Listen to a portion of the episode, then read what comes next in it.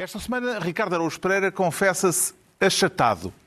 Pedro Mexia declara-se sossegado e João Miguel Tavares sente-se insuportavelmente monotemático. Está reunido o Governo Sombra.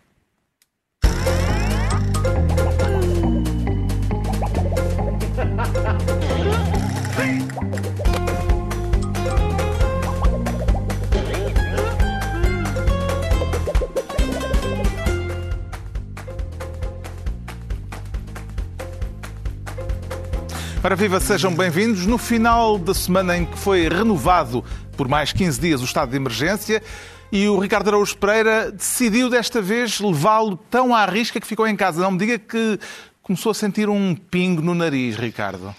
Não, não, Carlos, não. Foi mais.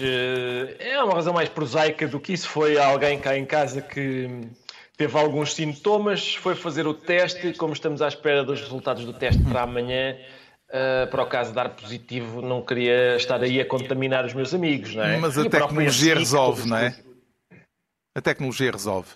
Exato, ah, vamos ver, sim. Uh, esperemos que a banda larga também ajude. Uh, nestes 15 dias de confinamento, o que é que deu por si a fazer que não fazia antes, João Miguel Tavares?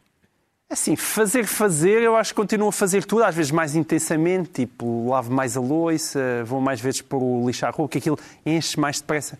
Mas assim, se calhar a diferença é que começo uh, a notar mais quando, quando me toco uh, na cara.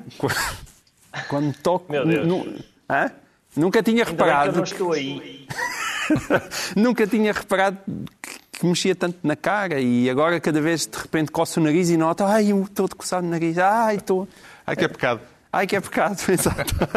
Mas nós estivemos é em casa confinados e sem contactos e depois de lavarmos as mãos bem Mas... É- lavadas e desinfetarmos, podemos mas é que nós já vamos falar nisso mais à frente. A vida de cada pessoa é bastante diferente uma da outra e eu, apesar de tudo, ainda tenho que fazer algumas saídas furtivas por Portanto, motivos o agente de contaminação neste programa é o João Miguel Tavares. Quer dizer, por visto havia o outro, mas o outro ficou em casa. Eu, eu não talvez se o outro não terá sido contaminado por João Miguel na semana eu, passada. Posso ser eu, posso ser eu. Mas, enfim, Lá está, mas se correr bem, hoje em dia é, é, é, chato apanhar. Se apanharmos e correr bem, parece que qualquer dia já vai haver carimbos para poder mexermos na rua e toda a gente vai andar atrás daquele carimbo. Eu tive Covid e ultrapassei. Vai ser um... Dá, dá t-shirts. Exatamente, como os, como os alcoólicos anónimos, como aquelas pessoas que abandonaram, deixaram de fumar, deixaram de beber e nós havemos de dar com t-shirts a dizer ultrapassamos a que Covid. O que é que o motiva para cumprir a quarentena, Pedro Mexia?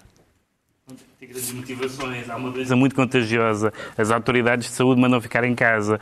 O Estado decreta estado de emergência e fica em casa. Não tem assim grandes estados de alma quanto a isso. E o que é que o motiva na o que é que O que é que motiva? Que é que a mesma coisa, mas disso... faço o que fazia antes, mas com tempo. Faço tudo o que fazia antes, mas sem olhar mas para o relógio. lançar livros, sem ir sem... a apresentações de livros. Sim, badanas e... Lá está. Badanas também Aqui faço. está um caso, alguém para quem está a ser relativamente bom.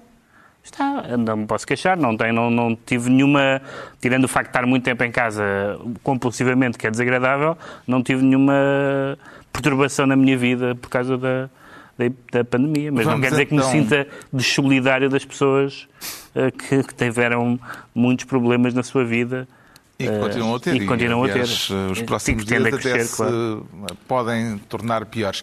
Vamos então à distribuição de pastas com o Ricardo Araújo Pereira a querer ser, desta vez, Ministro da Pan-Economia. Há alguma diferença entre esse PAN e o PAN da pandemia, Ricardo? Não, não, é o mesmo PAN, é o mesmo prefixo. E, infelizmente, também o PAN de pandemónio. Eh, Não me diga que andou a estudar grego. Bom, não preciso, porque eu sei tanto de grego que não, não preciso agora de estar a, a estudar propositadamente para isto. Mas é realmente o mesmo prefixo de pandemia, Sim. também de pandemónio e de paneconomia, que significa, esse pan significa uh, por todo lado. E o que é que, sim, é, o que é que essa, propósito... essa, essa lição de grego, uh, que reflexões é que lhe proporcionou?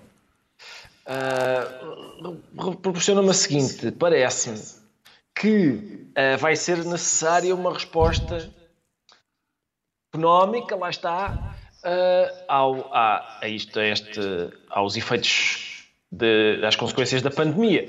E, portanto, uh, começa a haver alguns sinais, ainda tenos, de que a União Europeia ver que isso é uma necessidade.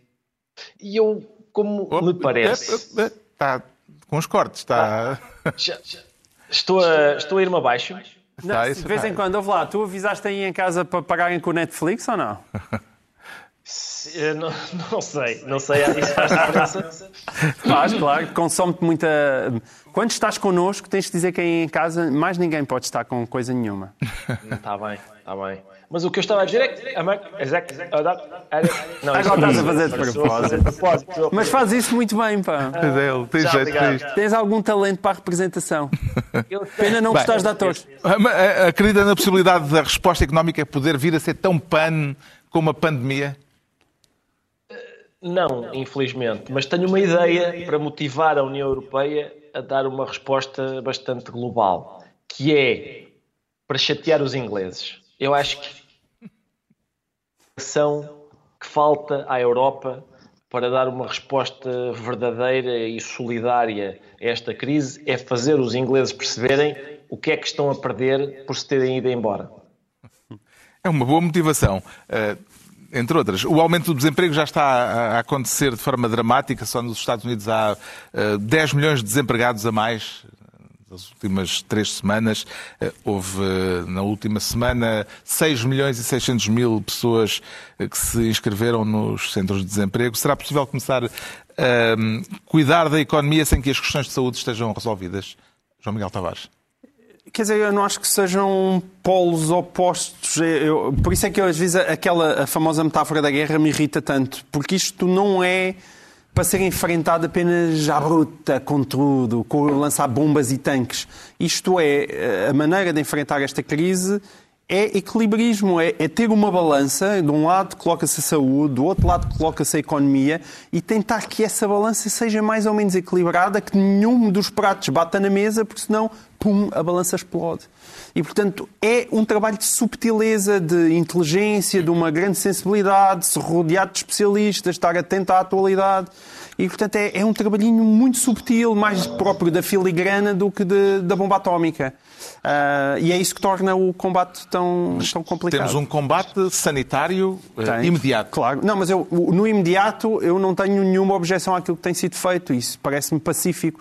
Todas as pessoas, no, no primeiro momento, aquilo que têm que fazer é reclusão, quarentena ao máximo para controlar a curva. Isso sem dúvida. A partir do momento que nós temos alguma noção de que a curva possa começar a estar controlada, acho que aí temos que dar um passo à frente. A nível europeu há sinais de que alguma coisa poderá vir, eh, poderá talvez estar a mudar eh, com a carta aberta eh, da Presidente da Comissão Europeia ao povo italiano. Que valor é que dá um gesto como este, Pedro Mexia?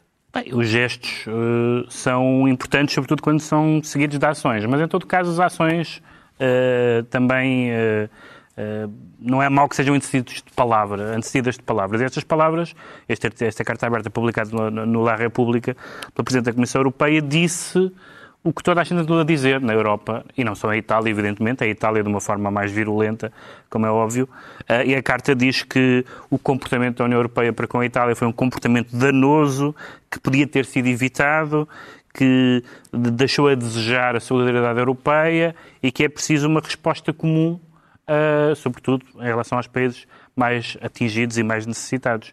Isto são tudo coisas óbvias e são tudo eh, frases e ideias que decorrem da própria noção de uma União A Europeia. questão é como é que elas depois passam à Pois, prática. como é, que, como é que passam à prática, veremos nas próximas semanas. Mas Ursula von der La- von der Leyen falou de um plano Marshall. Portanto, falou, falou de, de um plano. Já é qualquer coisa com uma robustez, eh, pelo menos eh, a nível retórico, bastante Mas significativa. independentemente do que o plano vier a ser, e isso é que é o fundamental, como é evidente, mas independentemente do que o plano vier a ser, é importante que às vezes eh, os líderes europeus não têm noção de todo, nem tarde nem cedo, não têm noção. E, e aparentemente a Europa, os líderes europeus não tiveram noção até esta semana. Eh, eh, embora vejam notícias, leiam jornais e estivessem atentas às declarações, nomeadamente dos primeiros ministros da, da Espanha e da Itália. Isto poderá ser um sinal de que a noção começa a chegar. Sim, eu acho que sem, sem isso seria difícil passar à fase seguinte. Veremos como é que se porta a fase Por seguinte. exemplo, eh, outro caso ainda neste âmbito, como é que vê as notícias de desentendimentos no governo holandês eh, depois da resposta contundente de António Costa ao Ministro das Finanças da Holanda? Que causou também dissensões na própria Holanda, inclusive em relação a um partido que, que, que apoia o governo, o Partido Liberal, um, porque eu, há uma parte, uh, assim como acho absurdo uh, uh, jogar-se a, Holanda contra Portugal também, ou, ou, contra a Espanha, também acho absurdo fazer o contrário, não se trata de dizer que os holandeses são isto ou são aquilo, ou que os povos do Norte são isto ou aquilo, porque isso é, em espelho invertido a mesma coisa. Trata-se de dizer, num ponto que é compreensível e que é melindroso, que é a vontade dos eleitorados de cada um desses países, ponto número um. Ponto número dois, a maneira como as pessoas se exprimem em público, a, a, as declarações absolutamente inoportunas, excessivas, grotescas, como foi esta. Eu acho que ela foi realmente uma, uma, uma declaração... Repugnante. Estapafúrdia, pelo menos, pelo menos absurda uh, no timing em que, em que nós estamos e, portanto, uh, que, que isso tenha uh, também no próprio país onde isso aconteceu, uh, causado algumas reações, eu vejo isso como muito positivo. O Ricardo Araújo Pereira fica então ministro da Pan-Economia. Quanto ao João Miguel Tavares, quer ser esta semana ministro das datas. Que datas, João Miguel Tavares? Ah, as datas, polémica da boa. Eu esta semana escrevi, foi que há dias, escrevi, um texto a dizer que nós precisávamos de uma data ao fundo do túnel e eu não me lembro de ter levado tanta porrada, pelo menos desde os tempos da Troika. E mesmo assim acho e que. E alguém calejado. Não, eu sou bastante calejado a levar porrada, mas certo. a indignação generalizada que, que, que, causou aquele texto, nem a minha mãe gostou, imaginem, portanto, quando nem a minha mãe gosta, é, o, caso, o caso é realmente grave. Mas, mas será por acaso que sou... nenhum governo de país nenhum foi capaz até agora de avançar com a previsão de datas para o fim da quarentena Exato. ou para esse, a resolução do problema? Esse primeiro, esse primeiro ponto é bom esclarecer. Quando eu digo que quer datas, não é para uma data para o fim da epidemia, porque isso evidentemente ninguém sabe. E se calhar daqui a um ano ainda estamos cá com ela, porque é preciso desenvolver a vacina e depois arranjar milhões de doses de vacinas e vacinar toda a gente. Não é isso que eu digo. Portanto, aquilo que eu me estou a referir é uma data, uma, pelo menos uma baliza temporal para o fim da quarentena. Mas espera, quando eu digo o fim da quarentena, também não é desatar toda a gente a ir para a rua. É pessoas saudáveis, como nós todos, que aqui estamos, podemos começar aos poucos a fazer a sua vida, não é? uma, uma espécie de abertura progressiva, como o António Costa já tem falado e bem. Mas a pergunta uh, mantém-se, ou seja, mantém-se. É, ninguém ainda avançou não com data nenhuma. Pergunta, Faz favor, muito obrigado. Não, uh, cada país é um país e tem, e tem havido formas muito diferentes de reagir. Atenção, é verdade que, do modo geral, toda a gente reagiu com quarentena e bem, mas há países e países. Toda a gente já fala do Sim, exemplo a Suécia, Suécia não reagiu com quarentena, mas Exato, neste momento está a subir. Falar da a Suíça também Sul, não. Outras, há, há, formas diferentes de, de encarar a, a, a crise. E depois, há formas muito diferentes de dar resposta à crise que tem, a ver, que tem a ver com os apoios sociais, a maneira como se dá ou não o famoso helicopter money às pessoas para terem Isso já é outro departamento. Não é outro departamento. Estes departamentos têm todos uns a ver com os outros. Todos a ver uns com os outros. E no atual estado, no atual estado de desenvolvimento da coisa em Portugal, aquilo que eu continuo a esperar é que com alguma rapidez o governo esteja em condições de começar, ao menos, a apontar uma baliza temporal. Porquê? Porque isso é preciso. Aquilo que me está, a, a, às vezes, a incomodar um bocadinho é. Eu, isto tem a ver com aquilo que se chama o lugar da fala. E está-se a criar uma espécie de pensamento único num determinado tipo de pessoas que fazem a opinião pública que são lugares de fala privilegiados. E isso a mim preocupa-me. Eu escrevi também esta semana um texto chamado que, que a quarentena era um privilégio burguês. Olha, eu parece que um comunista a falar. Mas eu, eu consigo perceber os comunistas. Neste caso, eu consigo perceber os comunistas. Porque nós temos que ter muito cuidado se quando nós falamos, somos os senhores que temos Facebook, internet, acesso à televisão por cabo e tudo isso. E há um país mais ou menos escondido, os tais invisíveis, que não conseguem suportar esta quarentena como nós a suportamos como nós a suportamos. Que mais incómodo, chato, não sair à rua, não ir aos restaurantes, eu tenho os miúdos todos lá em casa a fazer barulho. Não... Mas isto é um incómodo Essa que não tem é nada é pertinente, a ver... mas não resolve o problema sanitário. Não, mas é que o problema sanitário não é algo que as pessoas metem na cabeça. Único, e daí eu dizer esse único pensamento único. estadista, vamos dizer assim, a quem eu ouvi uma data foi Donald Trump, certo. que disse que na altura da Páscoa certo. queria que as pessoas já estivessem a voltar ao ativo. Há duas coisas- O que está a acontecer nos Estados Unidos é que os Estados Donald Unidos estão Trump a revelar-se uma bomba de relógio eh, terrível nesta Exato. matéria. E, portanto, Donald Trump fez do. há- há Deu uma data? De- não, não, ele não deu só uma data. Ele deu uma data e disse: Eu gostava era que as igrejas na Páscoa tivessem cheias. Isso é uma completa imbecilidade. Eu não quero que as igrejas voltem a estar cheias, como não quero que os estádios de futebol voltem a estar cheios, se calhar nos, nos meses mais próximos. Não é disso que eu estou a falar. O que eu estou a falar é as pessoas saudáveis, com boas condições, em que a curva já esteja suficientemente controlada, como aparentemente até agora parece estar, nós estamos a ter crescimentos de 10%, e então, mais tarde do que cedo, espero eu, haja uma capacidade hospitalar instalada suficientemente robusta, que haja máscaras, testes, ventiladores, para que as pessoas possam dizer, olha, é mais ou menos por aqui, é na última quinzena de maio, é no início da quinzena de junho. Porque sem essa esperança, eu não sei o que é que fazem as outras pessoas, nós não temos o tal. eh, o, o governo não está a meter dinheiro nas contas das pessoas. Há pessoas que não têm direito ao layoff, que, não, que, que são profissionais independentes. E eu tendo a achar que essas pessoas estão a ser muito esquecidas nesta crise. E quando se diz, ah, isto, datas, quais datas, isto não sabe, não sabe. Eu sinto sempre que este não sabe é feito pelas pessoas que estão com a barriga cheia a dizer que não sabe. Pedro ou que têm suficiente dinheiro na conta ou que estão suficientemente cómodas a dizer eu co- consigo aguentar aqui. Porque há muita gente que não aguenta. Isso não pode ser esquecido. Quão responsável ou irresponsável seria dizerem-nos agora, Pedro Mexia, que estaremos livres disto, suponhamos, no dia 28 de maio ou no dia 3 de junho? O João é Miguel, di- livros disto. Atenção, o, o, Jo- não o João é Miguel, o. João Miguel fala das pessoas que estão com, com a barriga cheia. As pessoas que eu tenho ouvido falar de que são confrontadas com datas e não dão respostas, não me parece que respondam a essa tipologia. São pessoas, são epidemiologistas, são cientistas, são médicos que entrevista após entrevista, em jornal após jornal e em país, nos países mais variados, lhes fazem essa pergunta e eles dizem não podemos avançar com uma data. Seria irresponsável avançar com uma data. Não temos uma noção de quando é que se pode voltar ao normal. E a economia? Não sabemos. Isto é o que eu tenho lido. É o que eu tenho lido nestas semanas. E, portanto, o João Miguel quer um palpite. Quer que o governo dê um palpite.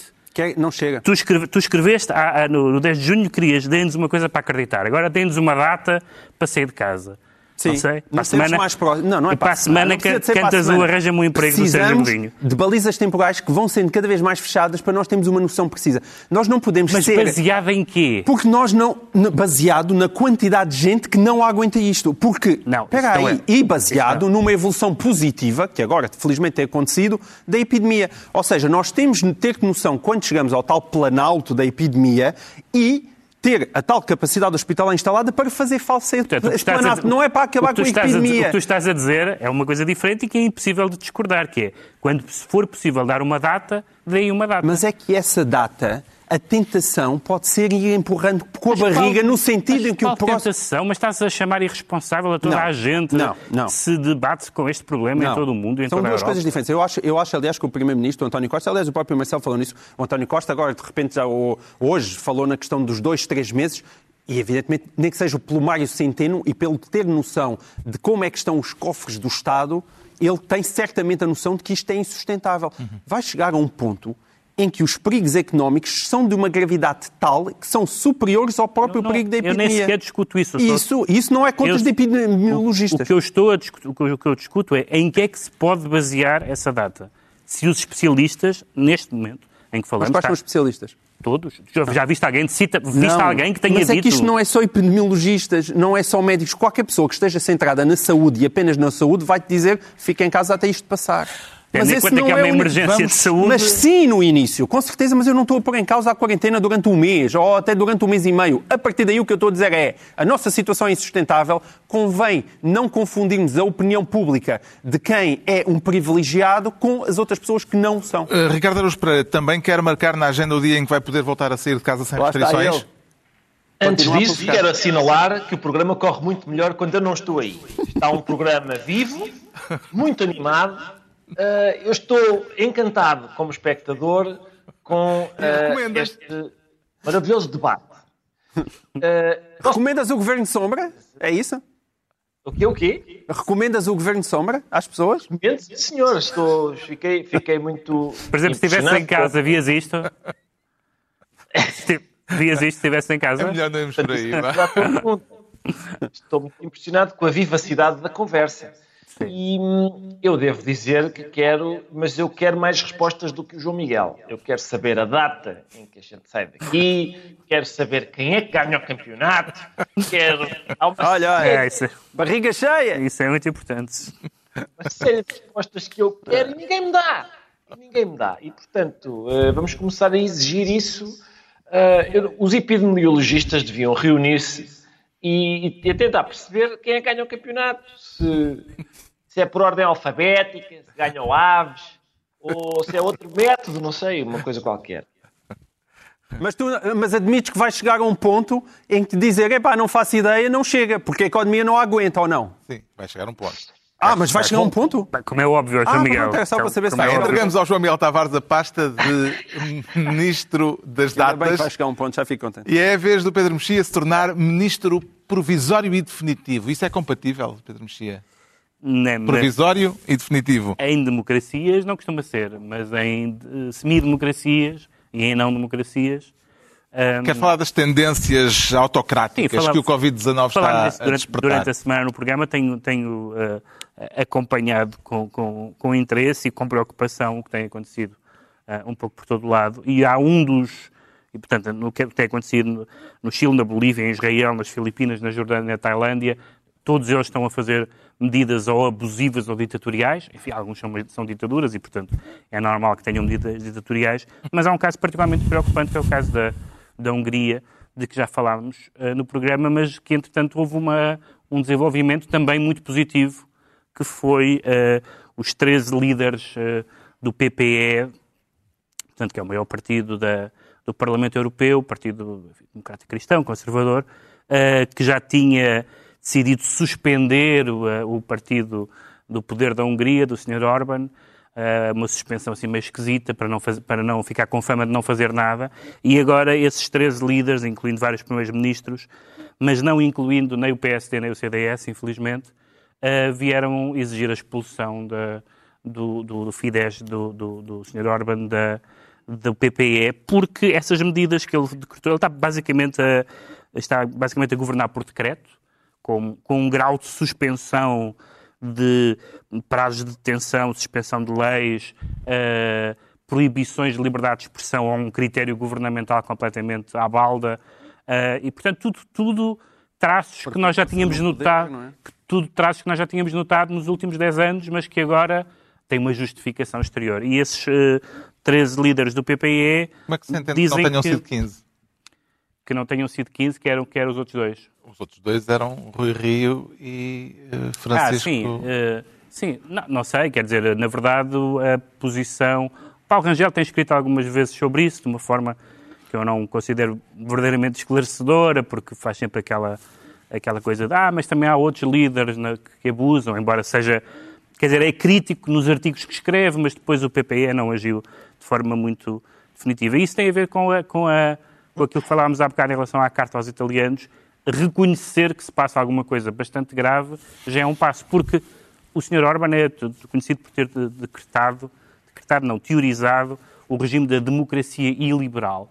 E não há democracias iliberais, é, um- é uma contradição nos termos, e neste momento em que está a Europa toda em estado de emergência, convinha que fosse o Partido Europeu a que, a que o Fidesz pertence que lembrasse que não há democracias iliberais. Pode dizer-se, Ricardo Araújo Pereira, que a pandemia está a reforçar quem está no poder nesta altura? É isso que parece estar a acontecer um pouco por todo o lado, não é? Não sei se, se é uma espécie de, de resultado de um, de um certo toque a reunir, de apoio, de uma coisa que até é perigosa, que é aquela espécie de união nacional que, que não, que, enfim, em relação à qual devemos ter algum pé atrás. Mas, por exemplo, Eloquente, um quase eloquente é o, o de uma, é o dos Estados Unidos, onde o New York Times publicou esta semana uma reportagem eh, segundo a qual eh, até Donald Trump, mesmo depois de todas as contradições na abordagem ao problema, na abordagem à pandemia, até o presidente americano eh, está a ser reforçado nos índices de aprovação política, mesmo entre o eleitorado do campo republicano. Como é que isto se pode interpretar?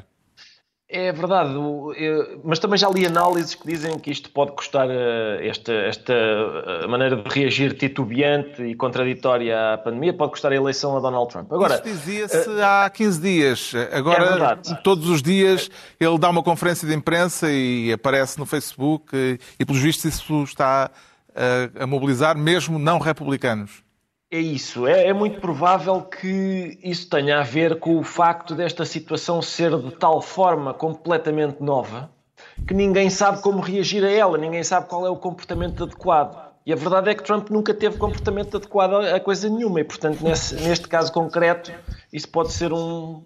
pode, pode, pode, ser, pode comover as pessoas. E está justificada a partida, porque. Sim, ele... finalmente é a altura para não haver, para não se ter um comportamento particularmente adequado.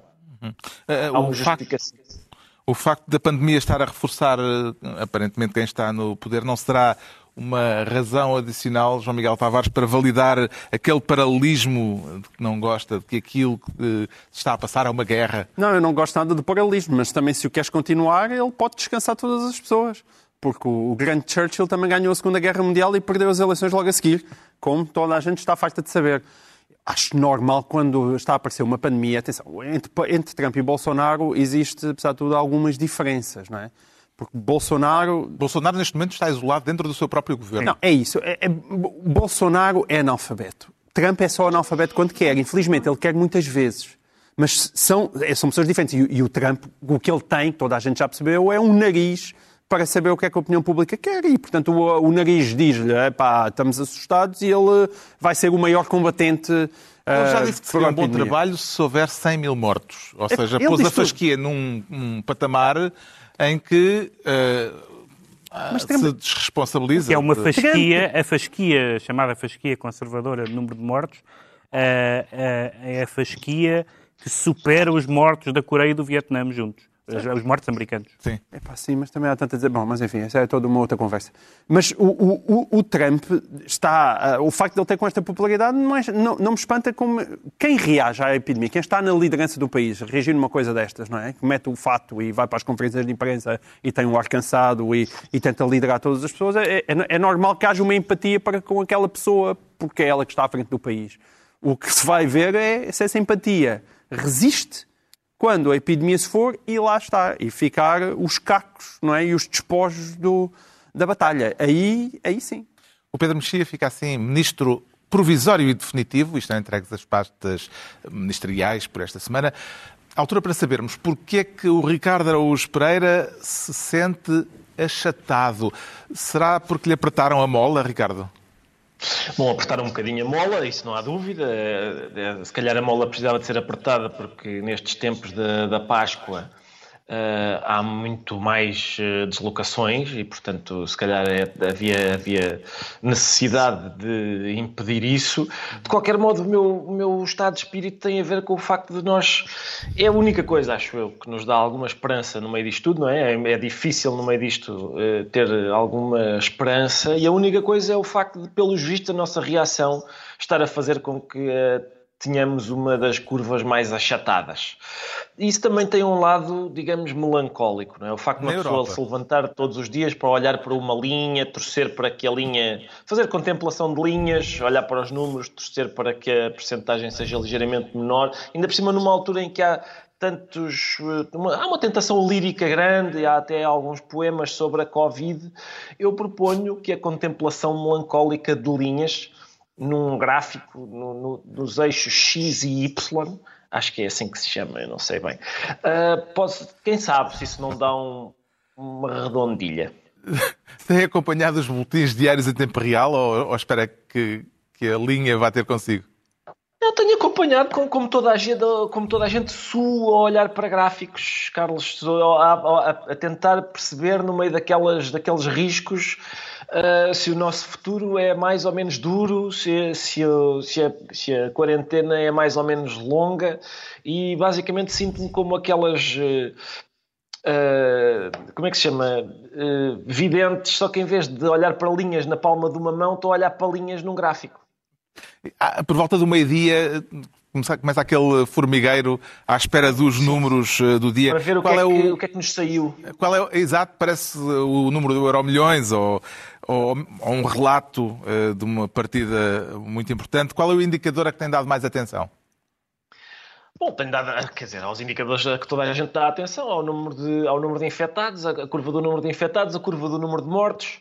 Tenho também estado com alguma atenção a umas curvas que não aparecem, que são a curva dos detidos por desobediência. Também tenho monitorizado essa curva com algum interesse. mas, mas é isso, é, é, o meu estado de melancolia a olhar para, a torcer para que linhas não, não cresçam.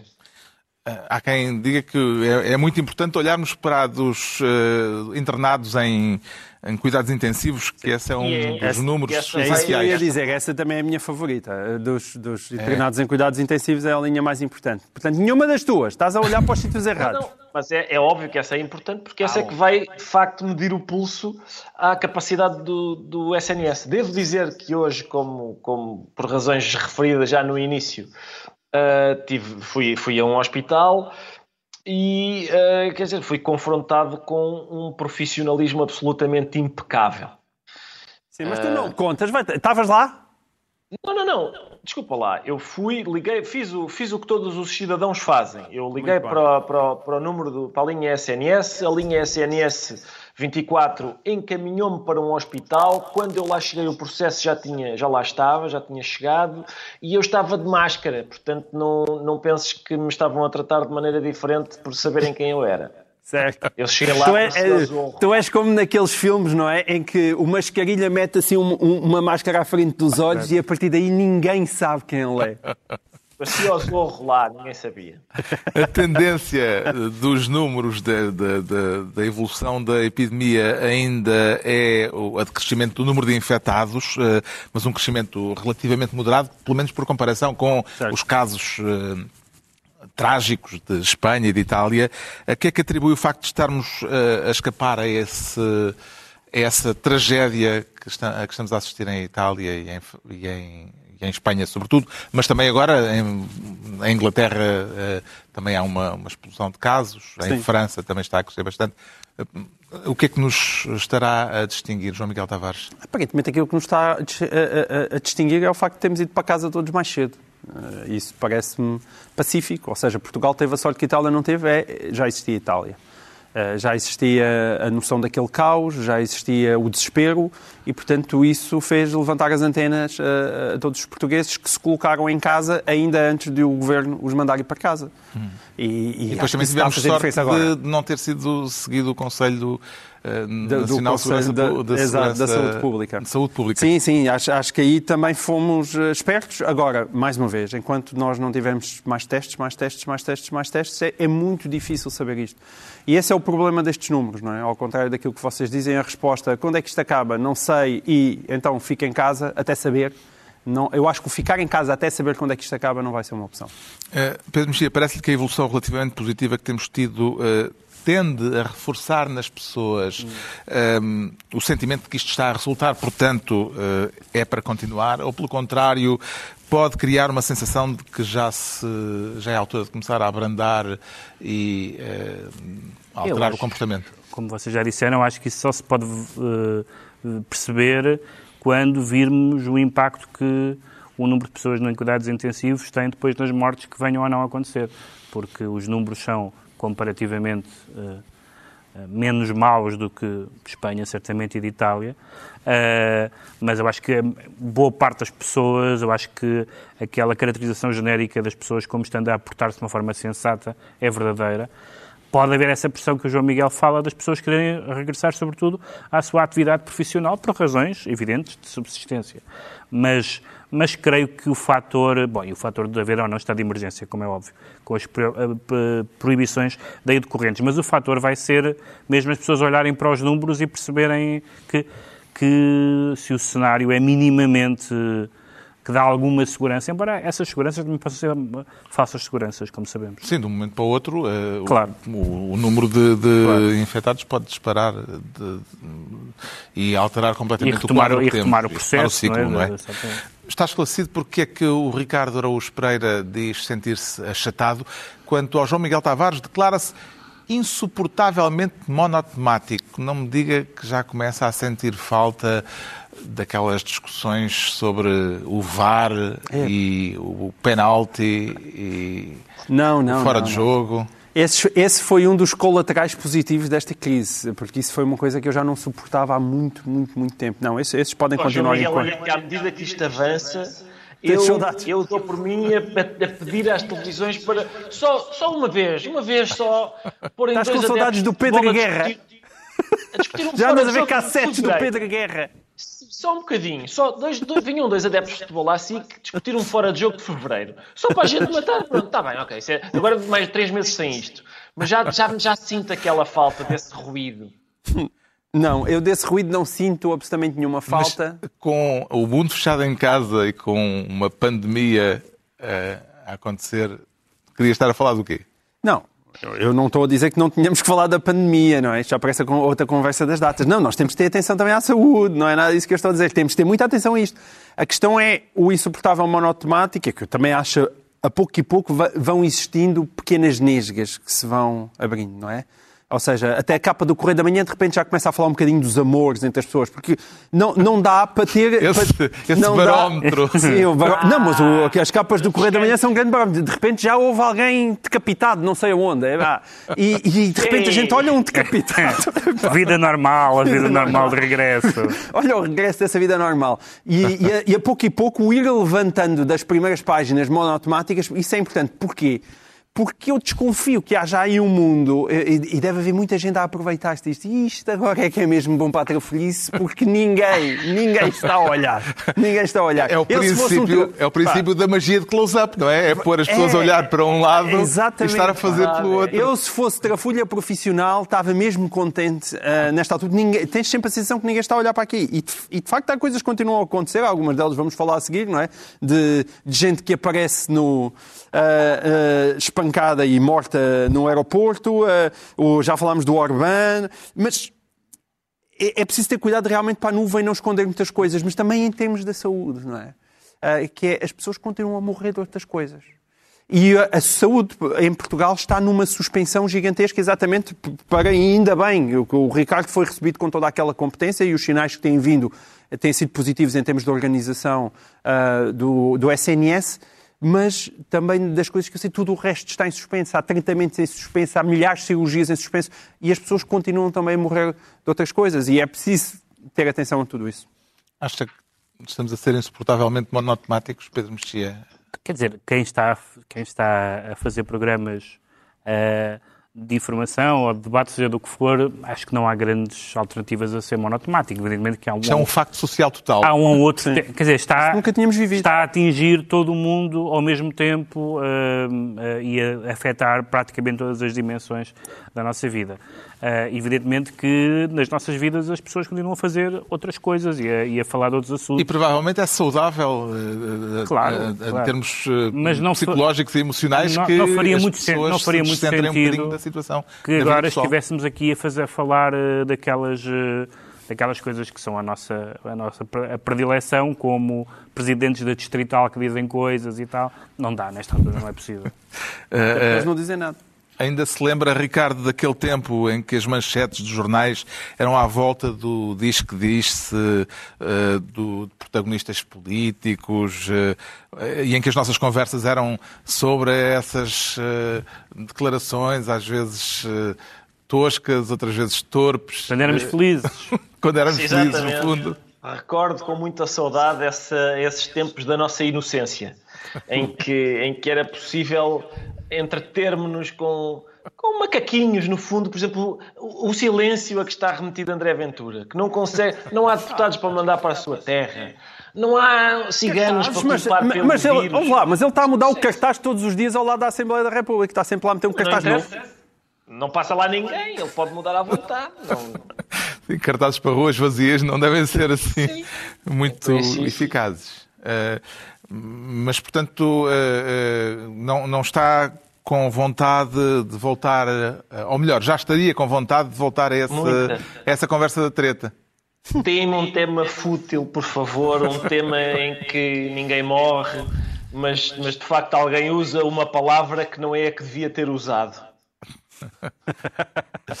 Já sabemos porque é que o João Miguel Tavares se declara insuportavelmente monotemático e, para lhe fazermos a vontade, eh, o Pedro Mexia escolheu um tema sem Covid. Bravo, Pedro! Totalmente Sim. livre de Covid, eh, dizendo-se sossegado. Não, porque este seria, evidentemente, o tema que nos estaria a ocupar como o tema principal dos programas todos, se não estivéssemos... eh, Sossegado, mas isto tem qualquer coisa da- do sossego dos cemitérios, não é? É do sossego dos cemitérios, porque trata-se da história que a gente conhece já. Talvez do- não. Do, do, do cidadão ucraniano. Talvez não. Covid, do cidadão ucraniano que, que queria entrar em Portugal, lhe foi barrada a entrada. eh, eh, ele depois foi. eh, tentaram recambiá-lo. Ele veio com dois via- amigos, os veio dois amigos entraram e ele ficou retido. Depois tentaram recambiá-lo, ele recusou-se recusou a embarcar e levaram-no para uma salinha. Eh, três agentes do CEF e, segundo os relatos na imprensa, a Sábado, por exemplo, tem uma descrição bastante detalhada de- de- do que já se sabe, do que já foi investigado. ehm, Levaram-no para, para essa sala onde ele foi algemado, amarrado, espancado, com um bastão, a soco e a pontapé, e acabou por morrer. Eh, aparentemente, quando, quando esses agentes foram segundo o que diz a notícia e segundo o que apurou a investigação, quando esses agentes foram eh, eh, interrogados sobre o que estava a acontecer, disseram isto não é para ninguém ver, número um, e ao sair disseram eh, eh, agora ele está sossegado, que é realmente o sossego definitivo Sim. de estar morto, eh, e depois quando deram conta do óbito disseram que ele tinha sido encontrado na via pública. Portanto, todos estes factos, todos estes factos Provavelmente estavam a contar, como o João Miguel há pouco teorizou, que, Hum. Que ninguém estava toda a gente a olhar para o outro que lado. ninguém ligava. Ora bem, isto é evidentemente uma das coisas mais graves. Não sabemos exatamente o que aconteceu, mas já sabemos, sabemos que ele morreu e, portanto, isso chega-nos como gravidade. E isso seria das coisas mais graves que aconteceram em Portugal nos últimos tempos. Ah, e eu achei que não era possível não fazer um programa sem, Sem lembrar disso. as pessoas. Eu acho que as pessoas estão no- têm noção de que isto aconteceu, mas é bom que estejamos atentos ao evoluir deste caso. E como é que se entende Ricardo Araújo Pereira perante este caso, perante a gravidade das suspeitas eh, que recaem sobre estes inspectores do CEF, que eles tenham ficado em prisão domiciliária? Não se entende muito bem, Carlos, não se entende de todo. Ah, até porque estes. Na- de estão, na facto, maior, na, na- estão na situação da maior parte dos portugueses, no fundo. Pois isso é verdade, isso é verdade, e portanto não parece ser uma pena apropriada, não, percebe não parece ser um castigo apropriado ao crime. Ah, eu tenho pensado também muitas vezes nas pessoas que neste momento estão, por razões de capricho do calendário, a, a terminar as suas penas e a sair das penitenciárias, provavelmente com alguma euforia, dizendo viva, liberdade! E alguém diz, não, não, para casa, se faz favor. Também deve custar. Ahm, Agora, este, de facto, este caso de, de pessoas, agentes de uma autoridade que espancam uma pessoa até à morte e depois ainda arranjam algumas coisa que também é crime, não é? Andar a tentar a, a inventar que o encontraram na via pública, etc. E a pena é aguardar eh, o julgamento no- exatamente da mesma forma que todo o resto da população está a aguardar o fim disto, não, realmente não parece ser uma boa ideia. Que reflexões breves é que este caso lhe merece, João Miguel Tavares? Eu já tinha refletido há pouco. ah, O que é que eu não tenho nada de especial a dizer sobre isto? É evidentemente um crime hediondo e não está a ter a atenção que possivelmente devia, dada a situação que nós estamos a passar. Portanto, isso exemplifica bem aquilo que eu estava a dizer há pouco. Vamos então aos livros. Eh, Temos livros eh, nesta altura da quarentena e começo eu, brevemente, só para mostrar eh, a obra reunida do poeta Luís Carlos Patraquim, um poeta moçambicano, que é um, excelente poeta e que escreve no nosso português, no português de- dos eh, países de língua portuguesa.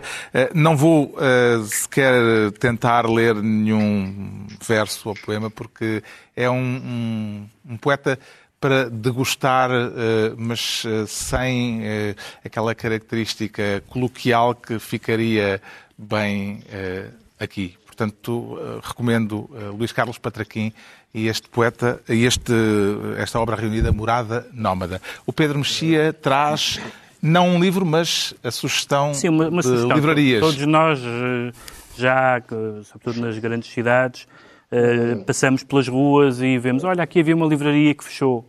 Eh, E acontece, livrarias alfarrabistas que foram fechando por razões da- das rendas, nomeadamente, e outras, a pressão imobiliária.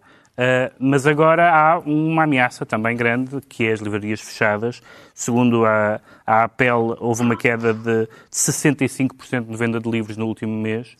Uh, e as livrarias uh, independentes e alfarrabistas criaram uma rede de, de livrarias independentes que, em que vão coordenar esforços, chamar a atenção, publicaram algumas, um apelo, uma carta aberta a várias, a várias entidades e lembraram que uh, po- podemos sair desta crise sem livrarias que não as grandes livrarias, que ainda por cima já não são grandes, elas próprias, uh, e, que, e com uma diversidade cultural muito limitada, com muitos livros que nós conseguimos arranjar porque não são novidades nessas livrarias e deixar de haver um, sítios onde, onde as encontremos. E, portanto, é para as pessoas que estão em casa, já tinha feito esse, este apelo aqui há 15 dias e que, que, que queiram com, comprar livros, uh, uh, uh, dar uma ajuda a, estas, a esta, a esta rede que chama-se Reli, Rede de Livrarias Independentes, e onde estão os sites de cada uma delas e, e os catálogos disponíveis, e é uma maneira de tentar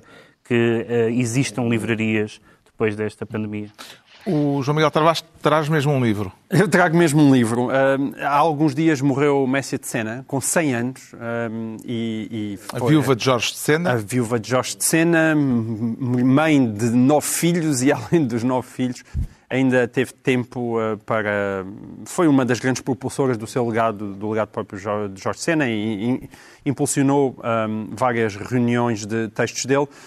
A Guerra e Paz tem andado um, a juntar uh, em vários volumes uh, parte da sua correspondência e eu achei que valia a pena. Este, este livro acabou de sair.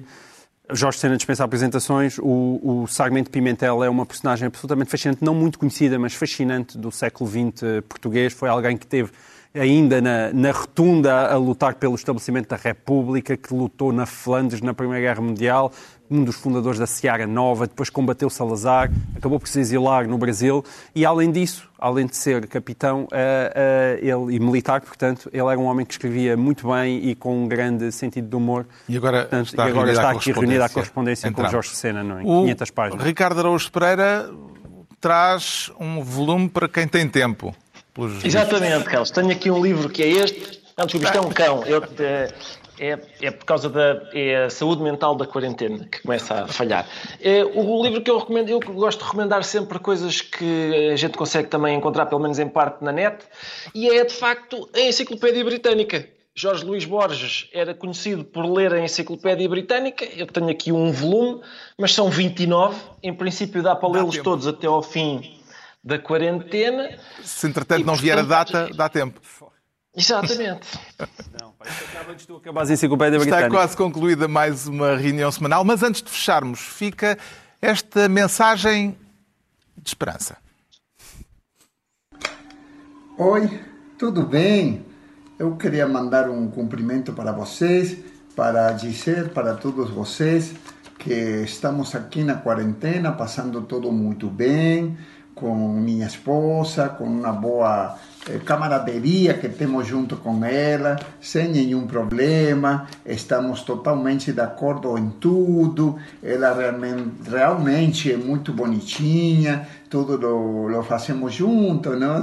Se, colabora em tudo, e ela está bem, bem, bem comigo, a gente está muito tranquilo, realmente estou muito, muito, muito feliz de que tudo se esteja dando assim. Assim que, bom, eh, prazer.